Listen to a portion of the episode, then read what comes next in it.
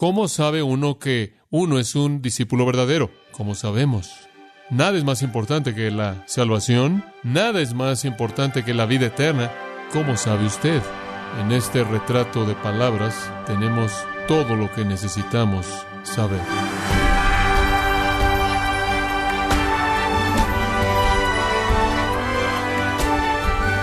Gracias por acompañarnos en esta edición de su programa Gracias a vosotros con el pastor John MacArthur.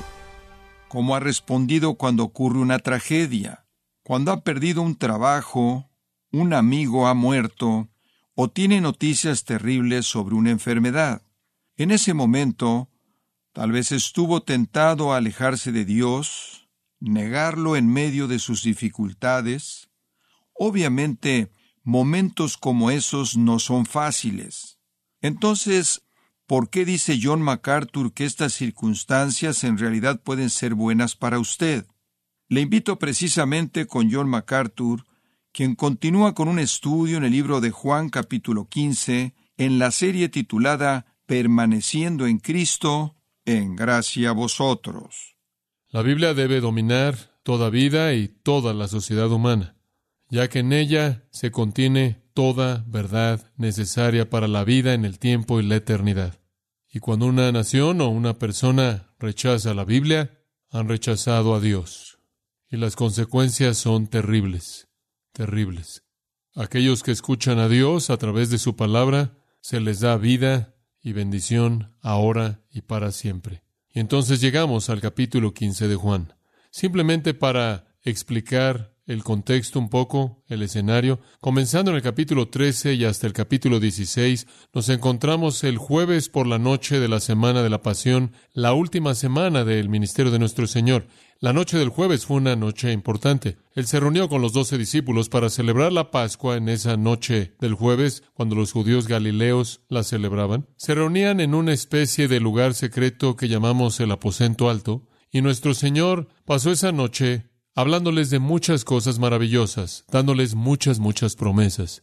De todas estas cosas que él dice, nada es más definitivo que los primeros ocho versículos del capítulo 15. Nuestro Señor aquí realmente no da una parábola, aunque creo que en el sentido más amplio podría ser considerada una parábola, porque es una ilustración. Realmente es un retrato de palabras, una metáfora, un símil. Escuche lo que dice. Voy a leer los versículos 1 al 8. Yo soy la vid verdadera, y mi Padre es el labrador. Todo pámpano que en mí no lleva fruto lo quitará, y todo aquel que lleva fruto lo limpiará para que lleve más fruto. Ya vosotros estáis limpios por la palabra que os he hablado.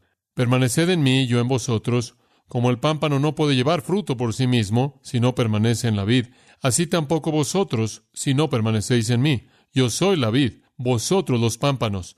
El que permanece en mí y yo en él, éste lleva mucho fruto, porque separados de mí nada podéis hacer. El que en mí no permanece, será echado fuera como pámpano y se secará, y los recogen y los echan en el fuego y arden. Si permanecéis en mí y mis palabras permanecen en vosotros, pedid todo lo que queréis, y os será hecho. En esto es glorificado mi Padre, en que llevéis mucho fruto, y seáis así mis discípulos. Él dice, hay pámpanos que tienen una apariencia externa de apego, pero no dan fruto. Son quitados y son quemados. Y él tiene que estar pensando en Judas. Judas, quien había estado en conexión cercana a él, él se ha ido para terminar en el infierno eterno. Y de hecho la Biblia dice que se fue a su propio lugar. Dice que habría sido mejor para él si nunca hubiera nacido. Marcos 14. Entonces nuestro Señor nos ayuda a entender los elementos de la parábola. Él es la vid, el Padre es el granjero, los pámpanos que dan fruto son los discípulos verdaderos, el pámpano que no da fruto, que es cortado y quemado, es un discípulo falso. Esta es la manera en la que entendemos sus palabras. En el reino de Dios existen poseedores de vida y profesantes. No todo el que me dice Señor, Señor entrará a mi reino. Jesús dijo en el Sermón del Monte. Hay gente que edifica, que construye una casa religiosa, pero la construyen sobre la arena y no la construyen sobre la roca. Entonces Jesús realmente ha tomado todas las figuras en la noche final del drama y las ha incorporado en una analogía fuerte, llena de significado. Conforme vemos esta metáfora, muchas verdades se desarrollan para que las consideremos y tenemos que tomar tiempo para verlas a cierto nivel. pero creo que ahora puede ser cuán simple es el entendimiento y vamos a llenar los espacios. Comencemos con la vid, el primer personaje en esta ilustración. La vid, Cristo mismo, yo soy la vid verdadera. Versículo 1, versículo 5, yo soy la vid. Él escogió verse a sí mismo como una vid, presentarse a sí mismo como una vid. Él antes, en el capítulo 10, se había presentado a sí mismo como un pastor con un rebaño. Antes se había presentado a sí mismo como luz. Antes se había presentado a sí mismo a través del Espíritu Santo como agua. Entonces, Él extrajo a partir de analogías familiares conocidas. Y usted podrá decir, bueno, él se refirió a sí mismo como una vid, porque una vid es humilde y una vid está en la tierra y está en humildad, con un perfil bajo. La vid, si no fuera levantado con algún tipo de alambres o algo, simplemente seguiría por el suelo, y esto habla de su humildad. Es una buena metáfora para hablar de su humildad. Alguien más podrá decir es una buena metáfora porque habla de unión, habla de cercanía y comunión de aquellos que son de Cristo con Él, la misma vida fluyendo a través de la vid, fluyendo a través de los pámpanos. Otros podrían decir es un buen símbolo, es un buen retrato de palabras porque habla de dar fruto, de ser fructífero, el resultado de estar en Cristo siendo manifiesto. Otros dirían ilustra dependencia, como dijo nuestro Señor. Apartados de mí nada podréis hacer, ilustra ese tipo de dependencia. Toda la vida viene de la vid enfatiza pertenencia. Si usted está conectado, usted pertenece. Y creo que todo eso es verdad, pero hay otra razón que es mucho más importante por la que él dice yo soy la vid verdadera. Y eso es porque hubo una vid defectuosa, hubo una vid corrupta, hubo una vid degenerada, hubo una vid que no dio fruto, hubo una vid vacía. ¿Quién? Israel. Israel. Es correcto el pueblo de pacto de Dios, el pueblo judío. Israel es la vid de Dios en el Antiguo Testamento. En Isaías 5, Israel es presentada como una vid. Dios dice, yo planté mi vid, mi vid en un monte muy fértil. Isaías 5 y ese capítulo, versículos 1 al 7, procede a hablar acerca de todo lo que Dios hizo para darles todo lo que era necesario para que ellos produjeran uvas. Produjeron Beushim, uvas agrias que no se podían comer, inútiles. Israel fue esa vid. Y esa metáfora siguió a lo largo de la historia de Israel durante el periodo macabeo entre el Antiguo y el Nuevo Testamento. Los macabeos produjeron monedas y en la moneda estaba una vid ilustrando a Israel. Y en el mismo templo, ese templo enorme de Herodes, había una gran vid que literalmente había sido esculpida y había sido cubierta con oro, hablando de Israel como la vid de Dios. La vida de Dios fluye a través de la nación. Ese fue un símbolo de Israel. Hay tanto en el Antiguo Testamento. Salmo 80, en algún momento puede leer el Salmo 80 en su totalidad. Pero el Salmo 80 nos habla de la tragedia de el desvío de Israel como una vid.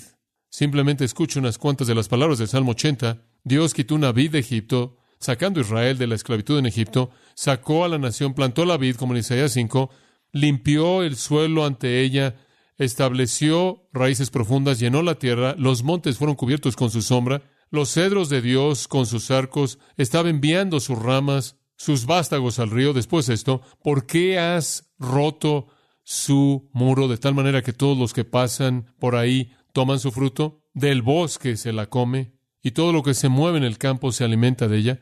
Dios plantó Israel y después se volvió en contra de Israel en juicio. Después del Salmo 80 dice, Oh, Jehová de los ejércitos, vuélvete ahora, te rogamos. Mira desde el cielo y ve y cuida de esta vid. Inclusive el pámpano que tu diestra ha plantado está quemado con fuego, está derribado. Sí, eso es Israel, eso es Israel. Pero Israel fue infiel, idólatra, inmoral, y Dios trajo juicio. Eso es lo que el Antiguo Testamento nos presenta. Los discípulos, como el resto de los judíos, pensaban, mm, soy judío, estoy conectado a Dios. Israel, el pueblo de Dios, el pueblo judío, son la fuente de bendición divina. Yo soy un judío, yo nací como judío, soy la simiente de Abraham, estoy conectado a Dios. No es así. Nuestro Señor viene y dice, si quieren estar conectados a Dios, deben estar conectados no a Israel, sino a mí. Yo soy la vid verdadera, alétinos. Yo soy la vid verdadera. Yo soy la vid perfecta. A través de mí la vida de Dios fluye. Pablo entendió eso. Él dijo, Israel tiene todos los privilegios en el libro de Romanos. Tienen una forma de piedad, pero no tienen vida.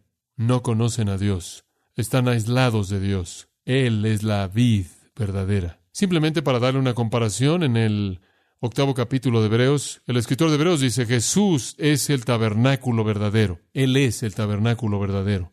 Él es la vid verdadera. Él es el tabernáculo verdadero. Él es el templo verdadero. Es mediante Él que la vida de Dios fluye. Colosenses 2.7 dice, nosotros estamos arraigados y somos edificados en Él. Estos discípulos saben que Israel va a ser destruida. Saben que el templo va a ser destruido. Ella les dijo eso apenas horas antes de esto. Saben que todo va a desmoronarse. Se acabó. Él pronunció juicio sobre ellos. Ninguna piedra quedará sobre otra. La furia de Dios va a ser desatada. Es importante que entendamos que el tronco de bendición no es Israel. No todo Israel es Israel, dijo Pablo. Cristo es la vid verdadera. Así como él dijo en Juan 1, Él es la luz verdadera. Y en Juan 6, el pan verdadero, Él es la vid verdadera. Cualquier persona que va a conocer la vida de Dios tiene que estar conectado a Él y tiene que conectarse a Él genuinamente como Dios, como el yo soy. Todas las demás vides son vides falsas. Israel es una vid degenerada muerta. Cristo es la vid verdadera y viva.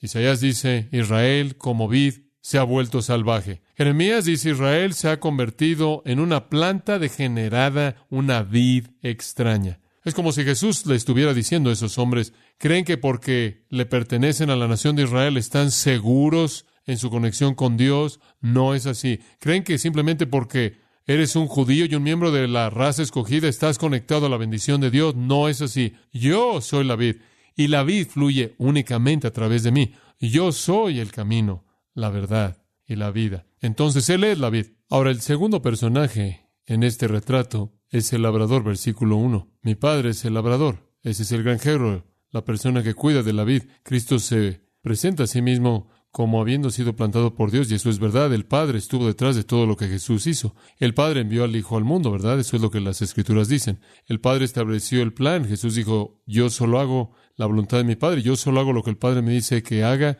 me muestra que haga, me manda que haga, únicamente hago aquello que agrada al Padre. El Padre cuidó de él, el Padre proveyó a una virgen para que él pudiera nacer de una virgen. El Padre proveyó todo para él. El Padre proveyó al Espíritu Santo para capacitarlo a lo largo de su ministerio. El Padre proveyó todo lo que él jamás necesitó. Entonces fue el Padre cuidando del Hijo, y es el Hijo quien es aquel que posee vida verdadera, divina. Ahora, el versículo 2 entonces presenta a los pámpanos. Los pámpanos. Y hay dos tipos de pámpanos. Todos aparecen en mí, todo pámpano en mí, todos están pegados, así como vieron muchas personas pegados a Israel en el pasado. Pero no todo Israel es Israel, y no toda persona que es un judío realmente está conectado a la bendición. Estaban pegados, estaban conectados. Pero hubieron pámpanos, lo dice al principio del versículo 2, que no dan fruto. Y él quita esas, el Padre las quita, el Padre es el juez. Y después hubieron pámpanos que dan fruto y Él podó esas para que dieran más fruto. El Padre está trabajando y Él está haciendo dos cosas, dos obras muy divinas. Él está juzgando a los pámpanos falsos, cortándolos, secándolos y enviándolos al infierno, y Él está podando a los pámpanos verdaderos que dan fruto.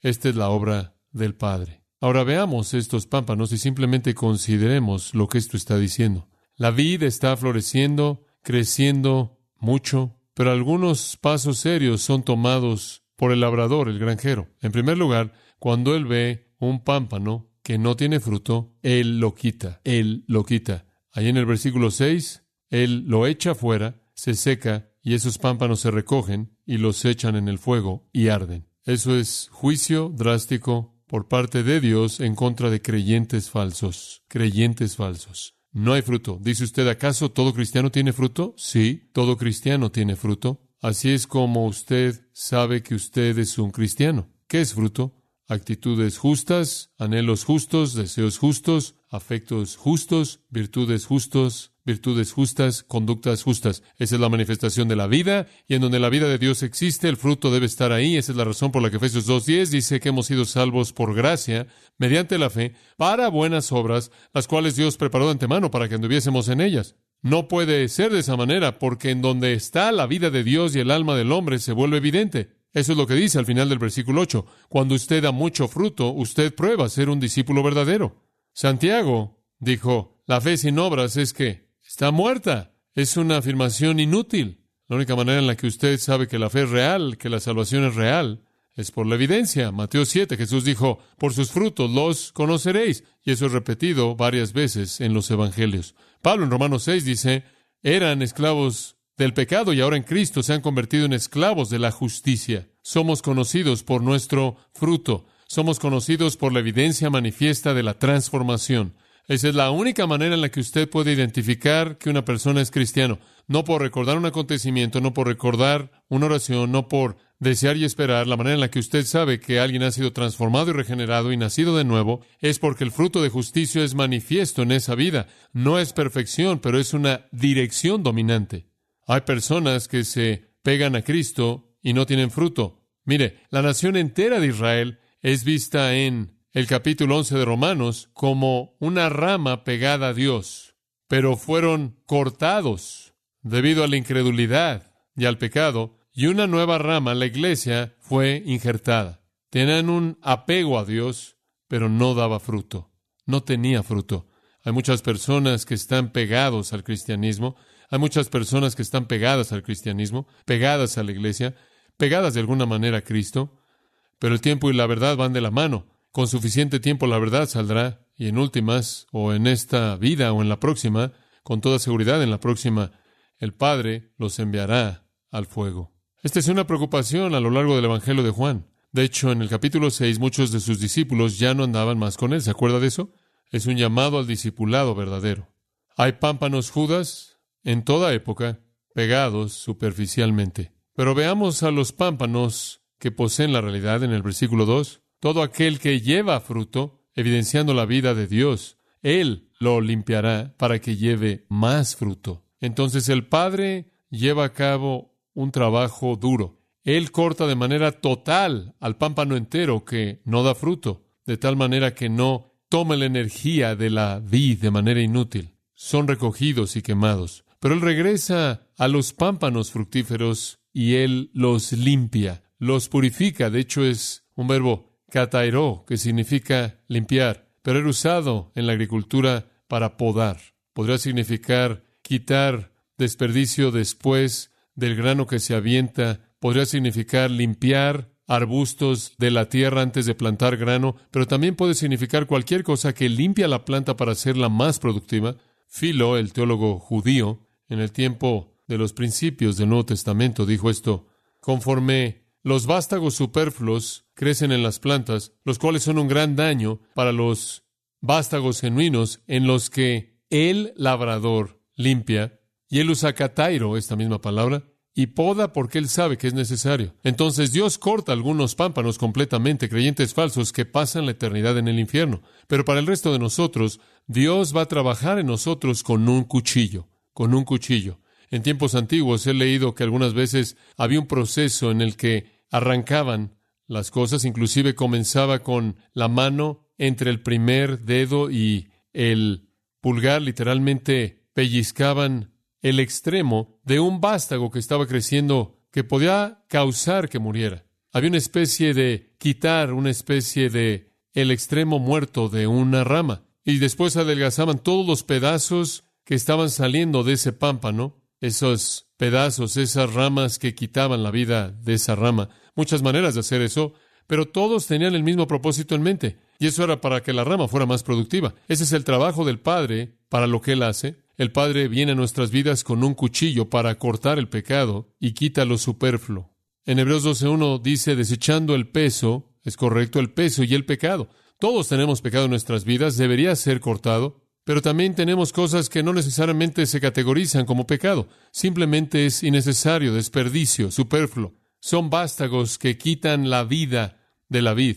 El Padre viene a nuestras vidas con un cuchillo, es doloroso y Él corta, Él corta el pecado, Él corta conducta inútil, que desperdicia, preocupación con cosas que no importan. ¿Cómo hacer eso? Él puede hacerlo a través de enfermedad. Él puede hacerlo a través de dificultad. Él puede hacerlo a través de la pérdida de un trabajo, la pérdida de un amigo, la pérdida de un ser querido, la pérdida de bienes materiales. Él podría hacerlo a través de la pérdida de la reputación, la calumnia. Él podría hacerlo a través del fracaso. Algo en lo que usted trabajó realmente mucho para lograrlo. Y Él podría hacerlo a través de la persecución de la gente de afuera y la gente que usted conoce, inclusive ama. Él podría hacerlo a través de la tristeza. Él podría hacerlo a través de la decepción. Podría ser extremadamente doloroso emocionalmente. Podría ser extremadamente doloroso físicamente. Dios ordena el problema.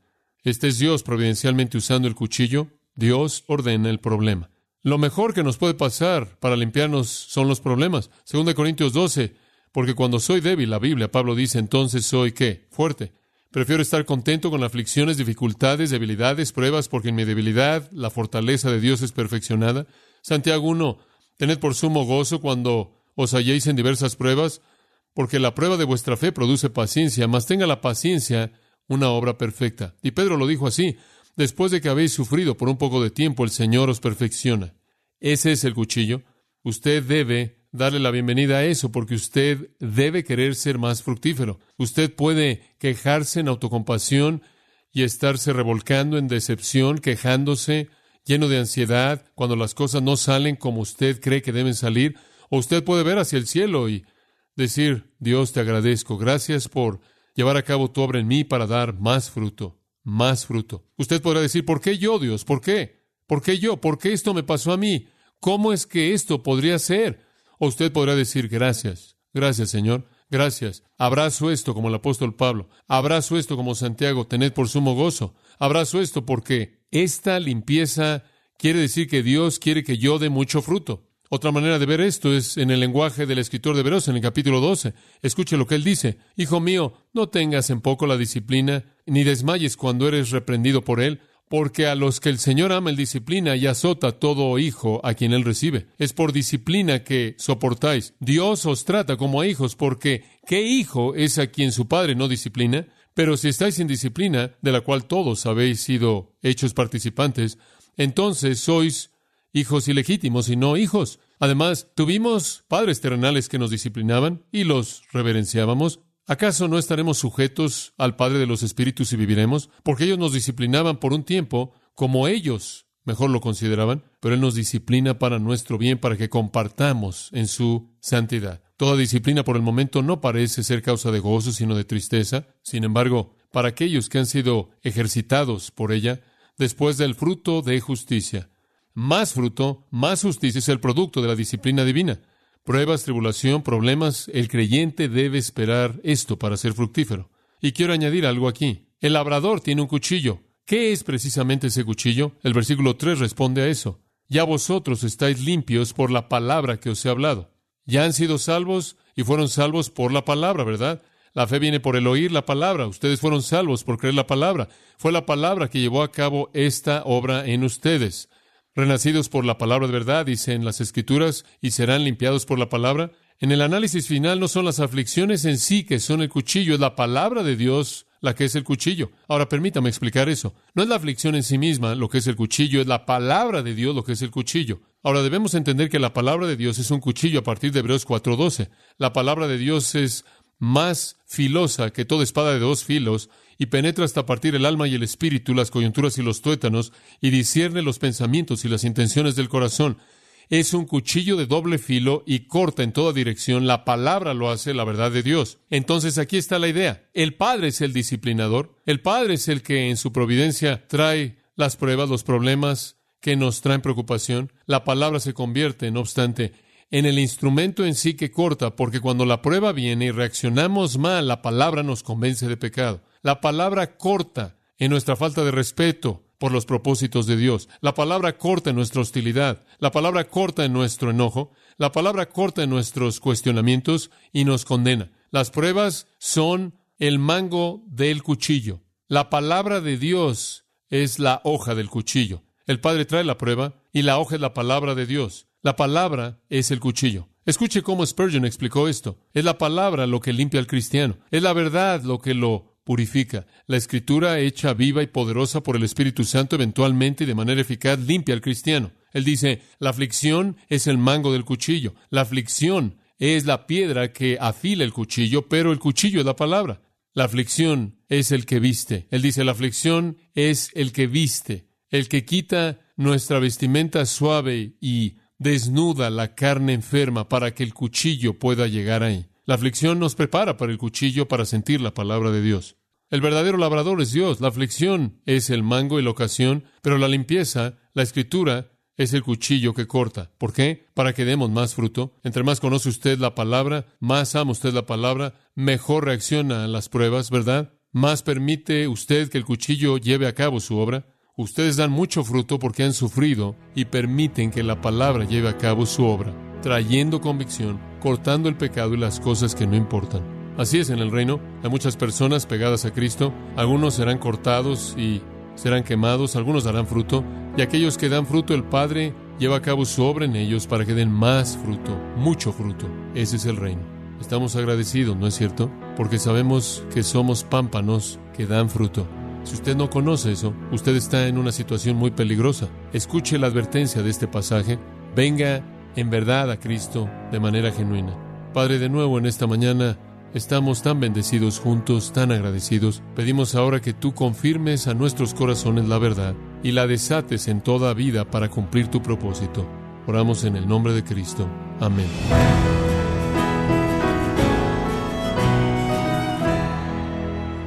Hemos estado escuchando al pastor John MacArthur con el mensaje Yo soy la vid verdadera, parte de la serie titulada Permaneciendo en Cristo, en gracia a vosotros. Estimado oyente, tenemos un nuevo libro escrito por John MacArthur titulado El aposento alto. Una mirada a las promesas más poderosas que Jesús le da a sus seguidores en las Escrituras. Puede obtener su copia El aposento alto, escrito por John MacArthur en gracia.org o en su librería cristiana más cercana.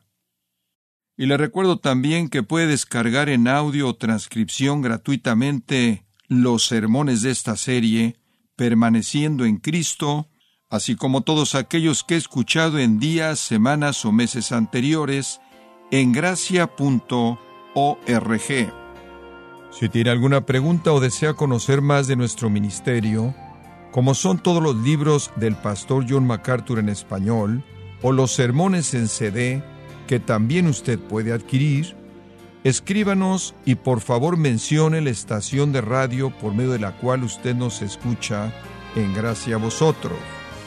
Es importante conocer no solo el país y ciudad de donde usted nos escucha, sino también la radio. Para quienes contactan nuestro ministerio por primera vez, pueden solicitar una copia del mensaje de promoción sin costo alguno, un mensaje por oyente únicamente. Si usted vive en los Estados Unidos o Puerto Rico, escríbanos a Gracia Vosotros, P.O. Box 4000, Panorama City, California 91412. O puede escribirnos a través del siguiente correo electrónico radio arroba gracia.org.